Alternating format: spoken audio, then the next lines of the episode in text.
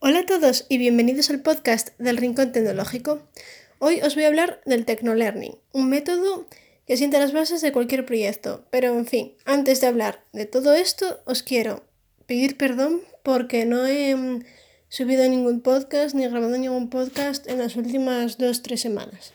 Vale, esto es porque he tenido un periodo vacacional y no he podido grabar nada. Pero bueno, eh, hasta ahora se instalará, se instaura, perdón, perdón, se instaurará la normalidad, no la nueva normalidad, sino la normalidad a secas y ya está. Y a partir de ahora tendréis uno o dos podcasts a la semana como suelo colgar habitualmente. Quizás me haga un calendario, pero bueno, en fin, esto es otro tema. Hoy os hablaré del Technolearning, ¿vale? Como ya dije antes, es un método que sienta las bases de cualquier proyecto o aprendizaje, permitiendo desarrollar paso a paso los mismos con un margen de error mínimo, además de fomentar la lógica, la organización, la colaboración y la intuición, ¿vale? Este método sirve para cualquier tipo de persona o empresa, ¿vale? No, no tiene que... No, o sea, no es para una persona específica, ¿vale? Para cualquiera que quiere mejorar la productividad o el desarrollo de una actividad, proyecto o aprendizaje de un modo fácil y sencillo. A través de estos esquemas, que son muy intuitivos, se expresan los pasos a seguir para alcanzar con éxito todo tipo de fines. Así de claro. Las bases de este método son los diagramas de flujo, ¿vale? Muy utilizados en programación para desarrollar código y que abren las puertas a la planificación exitosa y eficaz de cualquier proyecto, aprendizaje o sistema, ¿vale? Es decir, después de este rollo que os he soltado, es un método que se sirve de unos esquemas sencillos de lógica, se utilizan la lógica de programación, pero bueno, no voy a entrar en detalle en esto, que mm, asegura un poco, eh, las bases y asegura un poco el desarrollo y fin exitoso del proyecto que estemos llevando a cabo.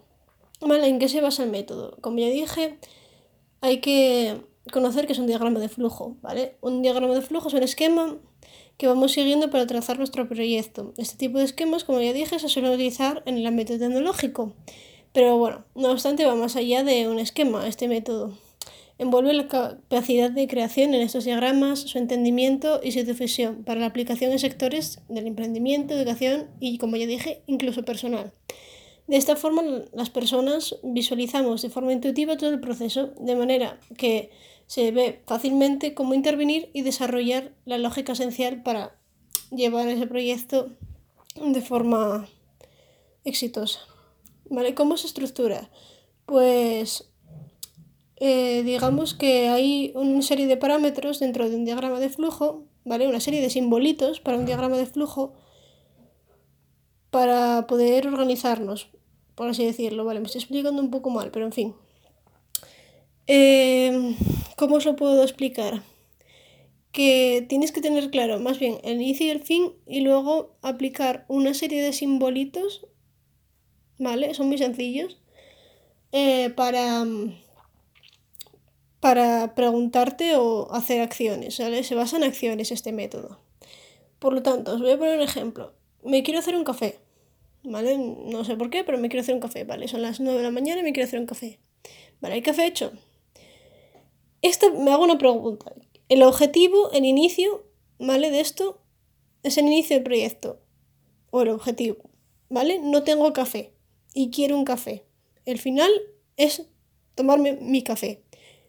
Pero el inicio es querer un café, ¿vale? Así de sencillo. Entonces me hago una pregunta. ¿Hay café hecho? En esta pregunta, ¿vale? Es, esto es un ejemplo sencillo de, de, este método. En esta pregunta lo pongo con un rombo, porque esto son las sintaxis que tiene el método. Lo pongo con un rombo, ¿vale? ¿Hay café hecho? Me hago esa pregunta. Si es así, caliento el café. Una acción. Si es que no, hago café. Otra acción. Como ya digo, se basa en preguntas y acciones. Así de sencillo. Las acciones las eh, visualizamos y y describimos, ¿vale? Las ponemos en papel o en el ordenador, como queráis, con un rombo. Esta es la sintaxis que tiene, ¿vale? Las preguntas es con un... Perdón, con rombo, con un rectángulo. Las preguntas se hacen con un rómbulo, perdón, un rombo y las... y las acciones como un rectángulo. Vale, como ya dije, hay café hecho. Si es así, caliento el café. Y si no es así, me hago un café. De cualquiera de los dos modos, sirvo en una taza ese café ya calentado o hecho y le añado azúcar. Otra pregunta. Para tomármelo necesito que esté dulce, ¿vale? Cada persona pues tiene un nivel de azúcar adecuado para sus papilas gustativas, por así decirlo. Entonces, yo añado azúcar. Añado una cuchara. Está dulce, ahí viene otra vez el rombo. Perdón. Si es así, para mí está perfecto. Me tomo el café. Si no está dulce, añado más azúcar.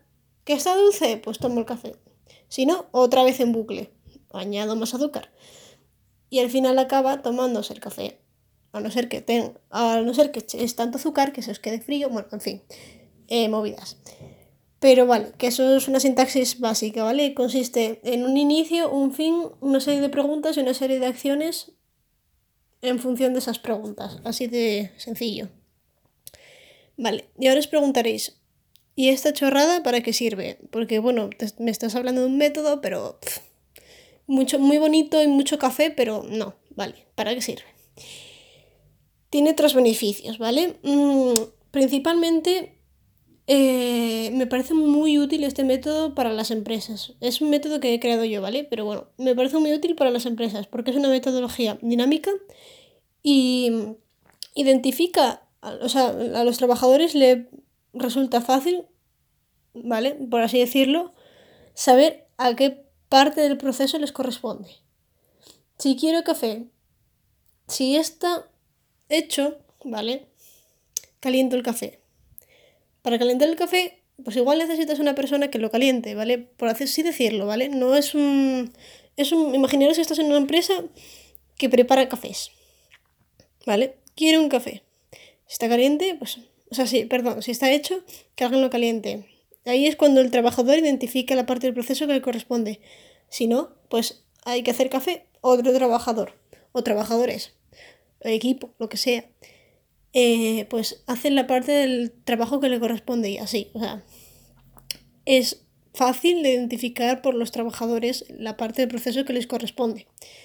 Y a la hora de desarrollar estos diagramas, es decir, plantearse las preguntas, plantearse las acciones, fomentas la lógica, la creatividad, la coherencia y la cohesión de todas las partes implicadas en el proceso. A ver, que lo he dicho muy rápido. Pero creas la lógica, es decir, vas desarrollando tu proceso. De forma creativa, además. De forma coherente, así no tiene fallos, por así decirlo. Es decir, de tan forma tan lógica y coherente que es prácticamente imposible que eso tenga algún fallo a la hora de desarrollarlo, ¿eh? No me refiero a la hora de hacerlo porque si hay algo... Es decir, si alguna parte del proceso falla, pues no será tanto por el método que habéis empleado de organización, sino por la acción en sí, ¿vale? No tiene nada que ver las acciones, o sea, el esquema con las acciones que hagáis. Si las acciones están mal, no tiene que ver que el esquema esté mal, ¿vale? O sea, el esquema puede estar perfecto, o sea, la lógica puede estar bien, pero a la hora de realizar ese proyecto, igual no es esa acción la que debe estar en esa parte del proceso. No obstante, fomentas la lógica, esa lógica que, bueno, y esa coherencia que necesitas para desarrollar un, un, proyecto. Y sobre todo un poco de creatividad y, ya como dije, dinamismo. Así que sí, ¿quién diría que una herramienta destinada a la programación puede dar tantas posibilidades? Aprendes de forma metodológica y tecnológica, ¿no? Por eso sí, este método, Tecnolearning, tecnología y metodología aprendizaje juntos en un mismo método.